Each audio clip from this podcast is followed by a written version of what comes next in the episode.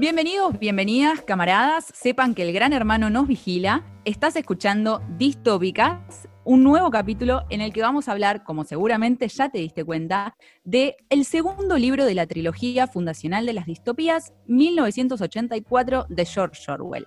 Mi nombre es Celeste Motesi, me acompaña como siempre Leti Pautacio. Hola Celeste, hola a todos. Llegamos a la mitad de esta temporada, Leti, así que merecía un buen libro. Estamos como balanceando la temporada en, los libros de, la trilogía, un poco para que se sigan quedando y escuchando.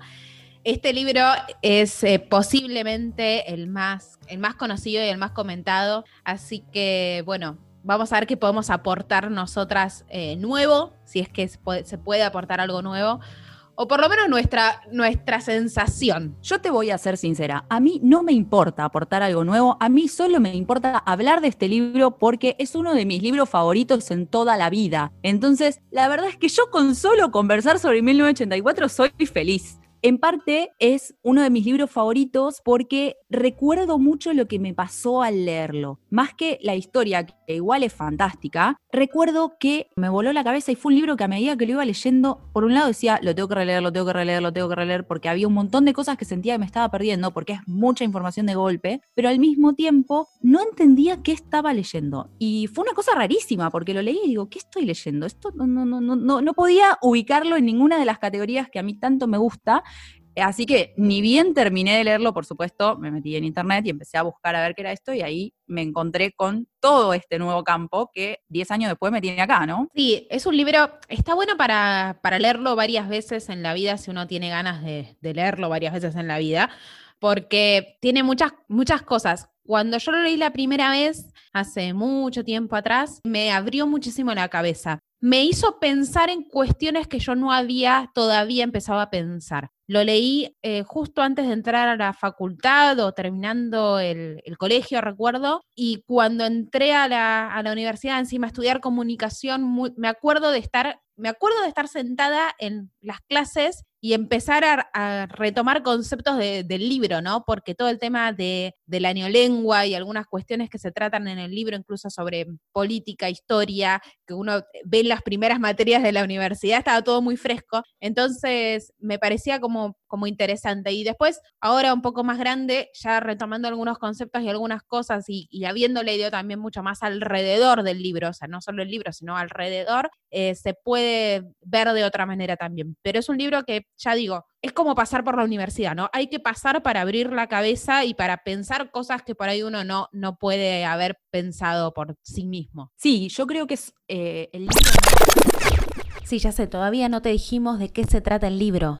Bueno, Orwell imagina en 1948 un mundo movido por el odio y dividido en tres superestados en guerra permanente. Oceanía, donde se sitúa el libro, está gobernado por el INSOC y se organiza en cuatro ministerios. El Ministerio de la Paz, abocado a los asuntos de guerra, el Ministerio del Amor, encargado de mantener la ley y el orden, el Ministerio de la Abundancia, al frente de la economía, y el Ministerio de la Verdad, dedicado a las noticias, los espectáculos, la educación y las bellas artes. En este último trabaja Winston Smith, el protagonista de la historia. Él dedica sus días a reescribir la historia y beber Ginebra de la Victoria. Luego de garabatear sus pensamientos en un cuaderno, un acto de rebelión contra el partido gobernante y contra el mismísimo gran hermano, él conoce a dos personas que lo sacarán de la monotonía en la que vive. Junto a Julia intentará esquivar la vigilancia gubernamental para vivir una relación de amor, como las de antes. Y a través de O'Brien buscará unirse a la hermandad, un grupo de opositores. Todas estas acciones lo llevarán inequívocamente a la habitación 101, el lugar donde se esconde lo peor del mundo. Ahora sí, no te interrumpo más. Sí, yo creo que es eh, el libro más denso de esta temporada en cuanto a contenido, en cuanto a conceptos, ¿no?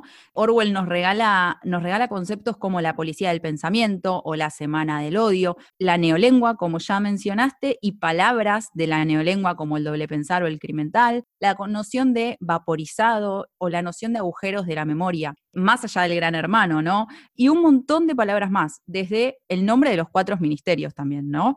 Porque todo es un juego de palabras. Mi favorito es el Ministerio del Amor, que además es un edificio, un bloque sin ventanas. Bueno, esa es, una, es algo increíble del libro, que te da la sensación de que está todo tan pensado, todo, todo tan digitado, ¿no? En algún, en algún punto. Recordemos que el libro es una crítica a lo que estaba pasando en Rusia en ese momento con la Unión Soviética y algunas de las estrategias que el libro está trayendo fueron utilizadas en la Unión Soviética, ¿no? El, hecho de, por ejemplo, tratar de borrar el pasado o por lo menos borrar algunas eh, fotografías o algunos documentos que hicieran eco de ciertos personajes. Eso sucedió en, en la Rusia estalinista y un poco, un poco no, el libro habla mucho de, esta idea de tratar de manipular el pasado para poder contar la historia que queremos contar en este momento, ¿no? Entonces, bueno, hay algunas, algunas cosas que fueron obviamente usadas en la realidad. El libro, como toda distopía, lo está llevando al extremo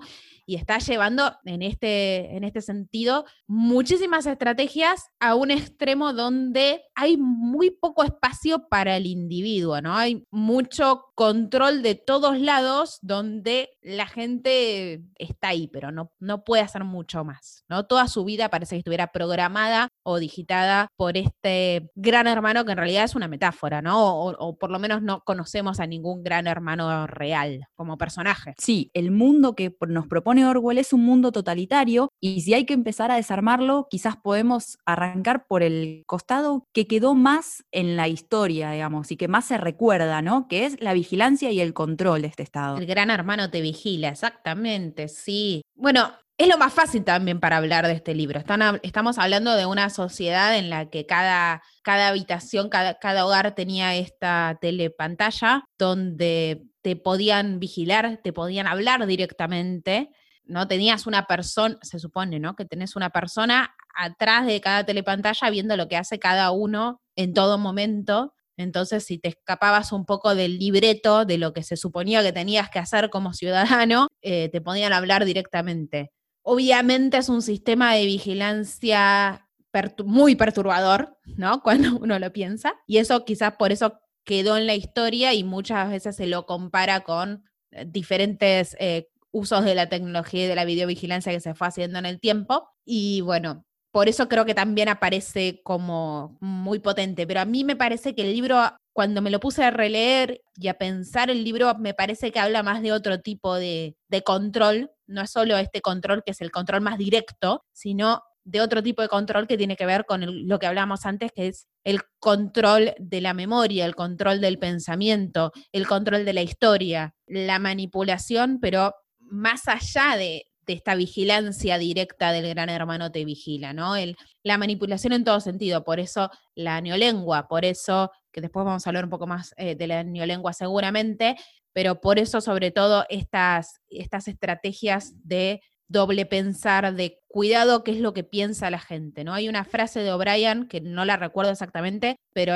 el punto era como que no importaba tanto controlar a las personas, sino lo que pensaban. Sí, es una sociedad también de transición, es una sociedad que abandonó un régimen y que está yendo hacia otro. Entonces, como decís, las telepantallas es el más obvio, pero tenemos el control de los propios vecinos, de compañeros de trabajo, de los hijos hacia los padres. Tenemos asociaciones de jóvenes y de niños donde son entrenados para controlar y reproducir este régimen. Entonces, más allá de que vos tenés la pantalla que en teoría te está mirando todo el tiempo, las personas no pueden estar solas en, este, en esta sociedad porque es sospechoso. Porque si vos estás solo, estás solo, pero vos con tu memoria y con tu cerebro. Y Winston en algún momento, en algún pasaje del libro sobre el principio, señala, dice, nada era del individuo a no ser unos cuantos centímetros cúbicos dentro de su cráneo. Y hasta eso el INSOC lo quiere cercenar con esta neolengua de la que hablábamos. Porque acá tenemos también una teoría lingüística que lo que propone es que nosotros pensamos a través del lenguaje. Exactamente. De hecho, al principio del libro cuentan que la neolengua es el único idioma en el que el vocabulario se reduce año a año, ¿no? Exactamente. Es parte de eliminar la polisemia. Sí, eliminar completamente la ambigüedad, también para ejercer mayor control, ¿no? Y en este sentido está una de las cosas que tiene este libro y a mí me maravilla, es el apéndice, que es el tratado de neolengua. O sea, escrito está maravillosamente. Vamos a decir eso como estructura, es un libro eh, interesante porque tenés la historia de nuestro personaje, que en realidad es un diario íntimo, y tenés como en el medio el libro de Goldstein, que es lo que está leyendo nuestro personaje, y después eh, al final tenés este apéndice que es un tratado de neolengua, tenés como varios libros adentro de un mismo libro, me parece divino. Y el apéndice es fantástico para poder entender este, este excesivo control que está intentando hacer este sistema, este gobierno y me parece, me parece muy interesante porque una de las cosas que yo había notado era todos los mecanismos que estaba utilizando para controlar a la sociedad en este, en este proceso. Y a mí me parece un esfuerzo casi hasta sobrehumano el del sistema, ¿no? Porque tratando de controlar a través del pensamiento, con el doble pensar y con la neolengua. Controlar de forma directa con la videovigilancia, con las telepantallas, controlar a través de la propaganda, la publicidad del partido, controlar a través de este control social que estabas eh, comentando de familias y personas eh, e hijos incluso, controlando también de forma directa a través de, encarcelaciones, de tortura, de vaporización. Hay como un esfuerzo puesto en mantener a la sociedad raya que es increíble. Es increíble, es llamativo, en algunos puntos al menos es como muy directa la relación, ¿no? Pensemos en la propaganda. 1984 es un ejemplo bastante claro de aguja hipodérmica. Es decir, yo te digo en la tele que esto es así y vos automáticamente crees que esto es así, que es parte de las teorías de la época también, ¿no? Lo hemos discutido también fuera de, micrófono en algún momento, pero vos no estás muy conforme con la frase final, que también es lineal. Sí, yo no quería entrar a, esa, a esa parte del libro porque cuando lo leí en su momento, bueno, lo acepté, digamos, pero ahora que lo volví a pensar, digo, realmente, ¿no? O sea, nadie se puede creer esto el único lugar realmente donde es más difícil entrar o controlar es la propia memoria. De hecho, no es eh, ridículo el pedido que se hace siempre, ¿no? Recordemos nuestro pasado, recordemos nuestra historia, no nos olvidemos de, ciertas cosas que han pasado. La memoria es muy importante. Este libro, en todo momento, lo que está tratando de manipular es la memoria. Y el lavado del cerebro se encarga de tratar de hacerte creer que lo que vos recordás no es así. Y esto es a través de torturas, a través de diferentes mecanismos. Finalmente, cuando nuestro personaje principal, que pasa por este proceso de lavado de cerebro, se va, lo liberan porque supuestamente ya pudo ser manipulado, pudieron controlar lo que piensa, empezó a dudar de lo que recuerda, lo que vemos en las páginas siguientes es más una sumisión, ¿no? Una idea de, bueno, está bien, salgo de aquí, prefiero vivir como vivía y aceptar este sistema en vez de pasar nuevamente por esta tortura. Pero al final del libro me ponen una frase que dice, ahora amo al gran hermano. ¿En qué momento se convenció? ¿No?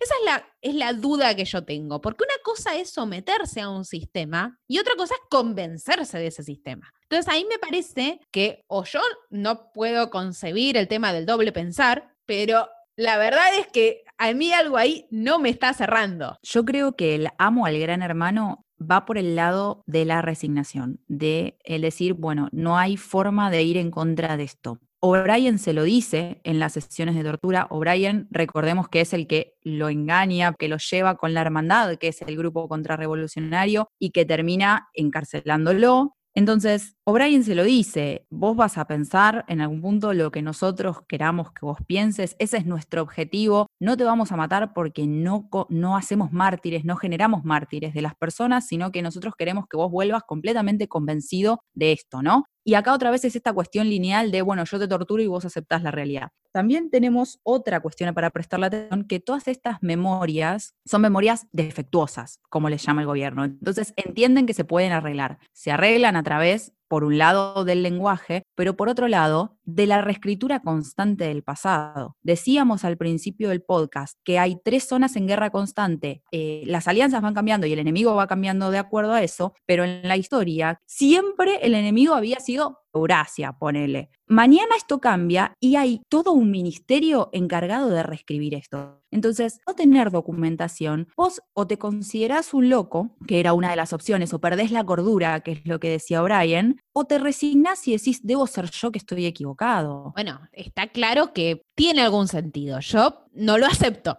pero es un poco exagerado, me parece que es un poco, sí, insisto con esto, el sistema está haciendo un esfuerzo muy grande, es impracticable, ¿no? Es, es completamente impracticable que esto realmente pueda funcionar. Pero bueno, eso es muy interesante para abrir estas ideas eh, y de cómo ciertas cosas pueden estar operando en realidad para que alguien pueda hacer determinada cosa o comportarse de determinada manera. Creo que en este sentido el libro es muy rescatable, pero obviamente no lo podemos tomar como la verdad, ¿no? Hay quienes lo critican por este tipo de cosas, hay quienes lo critican porque el sistema de telepantalla sería completamente también impracticable porque necesitas para cada humano otro humano que estuviera mirando la pantalla, ¿no? Hay críticas de un montón de lados y creo que todas tienen sentido, tienen razón por esta linealidad que encontramos en el libro.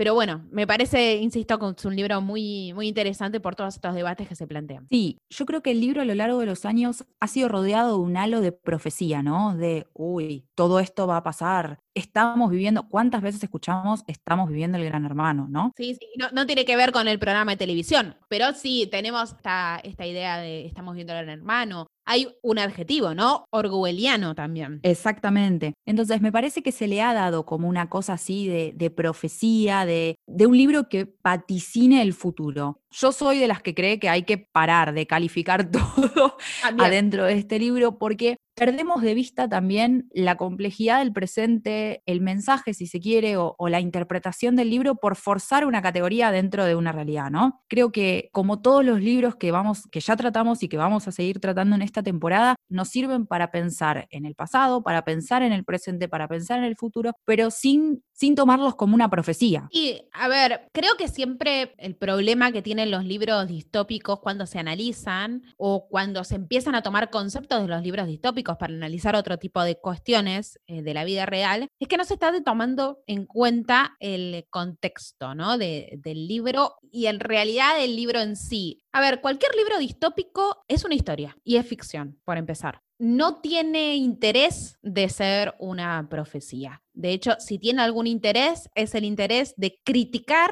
algo que están viendo y empezar a preguntarse, bueno, ¿qué pasaría si esto eh, va por este lado, ¿no? ¿Cómo se recortarían las libertades si eh, esta tecnología que existe ahora se lleva al extremo, muy Black Mirror lo que estoy, lo que estoy diciendo.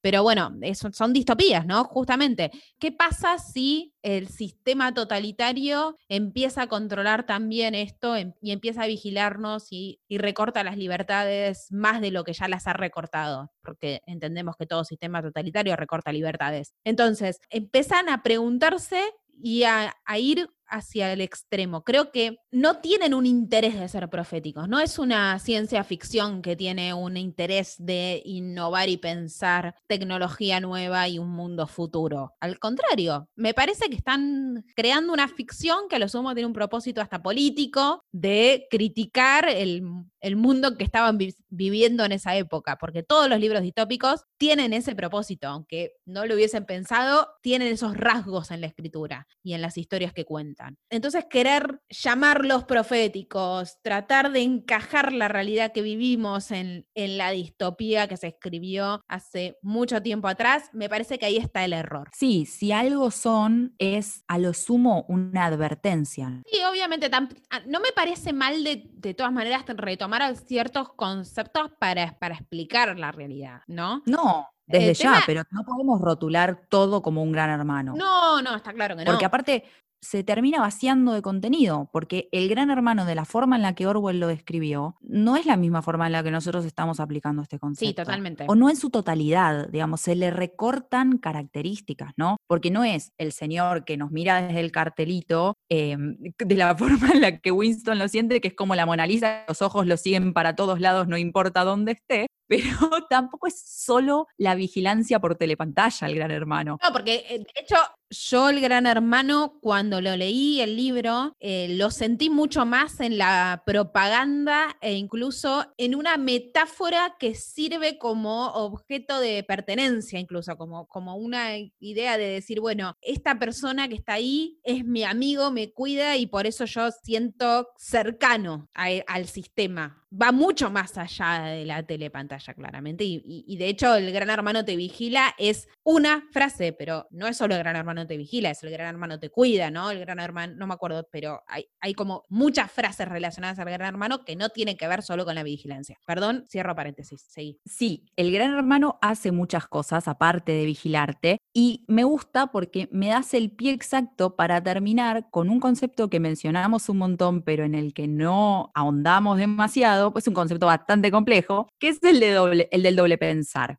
Nosotros decíamos que el gran hermano te vigila es uno de los eslogans del INSOC, pero no es el único. Otro de los eslogans del partido es el que controla el pasado, controla también el futuro, el que controla el presente, controla el pasado. Y si volvemos un cachito más atrás en este podcast, esto es lo que nosotras decíamos de reescribir constantemente la historia, ¿no? De la mutabilidad del pasado como un eterno presente. Y para que tu mente no sea catalogada como defectuosa, en lo que tenés que incurrir es en el doble pensar, que lo va a explicar mejor el libro que yo y voy a pasar a leer. Todo lo que ahora era verdad había sido verdad eternamente y lo seguiría siendo. Era muy sencillo. Lo único que se necesitaba era una interminable serie de victorias que cada persona debía lograr sobre su propia memoria. A esto le llamaban control de la realidad, pero en neolengua había una palabra especial para ello, doble pensar. Un poquito más adelante nos explica Winston que incluso entender la palabra doble pensar, entender ese concepto, implicaba el doble pensar. Y por supuesto que cuando la neolengua tomase terreno y para 2050, como se esperaba en el libro, fuese el único lenguaje de toda Oceanía, no iba a existir el concepto de doble pensar. Por esto decimos, entre otras cosas, que es un gobierno, que es un momento de transición porque hoy hay gente que vivió en un régimen anterior. Entonces, parte de, los cuestionamientos de Winston son porque él recuerda ciertas cosas que pasaron antes. Él se acuerda que el INSOC no creó los aviones. Es una pavada. Pero cuando ellos llegaron al poder, reescribieron todo. Entonces es una exageración porque no existió nada. Fue como que refundaron el mundo. Sí, sí, es verdad. Y por eso también se tiene que hacer de estas herramientas tan complejas. Como digo yo, a mí me cuesta mucho entender el doble pensar. Evidentemente no puedo utilizar el doble pensar porque creo fervientemente también en mi memoria, pero están ahí las, las frases de, hablando de la propaganda que hablábamos recién, las frases del partido, ¿no? La guerra es la paz, la libertad es esclavitud, la ignorancia es fuerza. Ahí también habla de doble pensar, ¿no? La libertad es esclavitud, estar convencido de que dos palabras contrapuestas en realidad significan lo mismo. Entonces, ahí hay hay un montón de manipulación del lenguaje y de cómo pensamos cómo piensa la sociedad en realidad, que hace que el sistema prevalezca, ¿no? Que eso es lo que, o por lo menos que se intenta, se intenta eso, que el sistema prevalezca a través de, este tipo de cosas. Por eso hablaba en algún momento de este podcast que habla mucho más que de la videovigilancia, ¿no? Habla de otros poderes que son un poquito más sutiles y que pueden estar interfiriendo en cómo uno ve y analiza y, y piensa el mundo. Dicho esto, creo que ya hemos recorrido gran parte del libro y de los temas. No sé si te quedó algo más, Celes, pero me parece que ya podríamos estar eh, finalizando este podcast para dejarle también espacio a la gente que lo pueda leer. Sí, yo quisiera apuntar, ya que mencionaste al sistema, el concepto de sistema como un todo y sin individualidades. El gran hermano es una figura, Goldstein es una figura, es el enemigo hay toda una creación de este sistema que en última instancia no busca mejorar la vida de nadie, que lo que busca es el poder por el poder mismo, haciendo miserables a todos sus ciudadanos. Después tiene algunas críticas, la linealidad es una de ellas, el rol de la mujer es un poco cuestionado también, pero bueno, son todas cosas que surgen en realidad para mí en una segunda lectura, ¿no? Que en la primera uno va como con esa emoción de leer a ver qué pasa, a ver qué pasa, con esa cosa de, loco, a Winston le tiene que salir bien. Y de pronto, cuando llegas al final, no podía terminar de otra manera. A mí el final no me enoja más allá de la frase, porque yo siento que era un final inevitable, que él no era un héroe que iba a ir en contra de todo esta, del gran hermano y lo iba a vencer. Entonces... Bueno, uno espera que la revolución este, funcione, ¿no? Pero es verdad, es un libro que te deja bastante, bastante mal porque estamos hablando de una sumisión completa finalmente, un, un éxito de todas las estrategias del sistema totalitario. La verdad es que te deja mal. Perdón que estamos spoileando el final, pero ya lo, ya lo habíamos comentado. Puede ser que no haya otra alternativa posible, puede ser, elijo creer que sí la hay. ¿no? Elijo creer que la hermandad realmente existe. Vos estás del lado, del lado Offred de la vida, pensando en el cuento de la criada. Vos sabés que la segunda vez que lo leí, hay bastantes cosas que se pueden hacer paralelismos. Un día capaz tenemos que hacer un capítulo al respecto. Podemos hacer un capítulo de eso. Yo, a mí me hizo acordar a, a Fahrenheit. Ah, mira. Este libro. El tema de la individualidad, de la soledad, el tema de la memoria. Es que eso es lo bueno de este tipo de libros, que tratan grandes temas y que uno puede ir viendo cómo los trata cada uno. A mí me da un, poco esa sensación de que es un libro que lo terminás y decís, ok, no hay esperanza, o sea, listo, ya está, esto es todo lo que hay y vamos a ser infelices por el resto de nuestra vida. Quisiera creer lo mismo que vos, no sé si soy tan positiva, pero quisiera creer que también que existe una hermandad y que existe un Goldstein que desde algún lugar de ese mundo está tratando de, de que estos regímenes totalitarios se terminen. Lo que nos gustaría saber es qué pensás vos, si realmente crees que hay luz en la oscuridad, como nos decía Offred allá por el capítulo 2, si mal no recuerdo, o estás del lado, del lado depresivo de la vida, el lado depresivo, el lado resignado de la vida de, de, Winston y decir, y amo al gran hermano porque otra no me queda. Voy a cerrar con esto. No solo estoy del lado que cree que puede llegar a haber una revolución, sino que estoy del lado que cree que este sistema es impracticable, realmente. Porque todo el esfuerzo que está poniendo este sistema orwelliano para subsistir, realmente, chicos, bueno. Bueno, contanos vos de qué lado estás. Rapidito te repetimos, como siempre, que nos podés contar en las redes qué te pareció, si te lo spoileamos mucho, si te dieron ganas de leerlo y no lo habías leído, qué te parece que, puede pasar. ¿Hay esperanza? ¿No hay esperanza? Esperamos todos los comentarios. En Facebook e Instagram nos encontrás como Distópicas Podcast, en Twitter arroba distópicas-bajo. Y si no tenés esperanza, me escribís a mí, arroba María Celeste con 2E al final en Twitter y me lo comentás. Y si estás del lado de la esperanza, es Botletti, así que... Arroba Leti Pautación. Perfecto. Cada cual se queda con, con su conclusión y nosotros nos encontramos, esperamos que en un próximo capítulo con un poquito más de... Con, un poquito más de onda, aunque sea, ¿no? Tenemos que buscar un libro que levante un poquito. Es complicado una distopía que levante tanto. Siempre le vamos a encontrar la parte depresiva, pero bueno. Bueno, vamos a hacer lo posible. No prometemos nada. Vamos a hacer lo posible por encontrar un libro que al menos nos siga haciendo discutir y pensar en estas cuestiones. Nos escuchamos la próxima.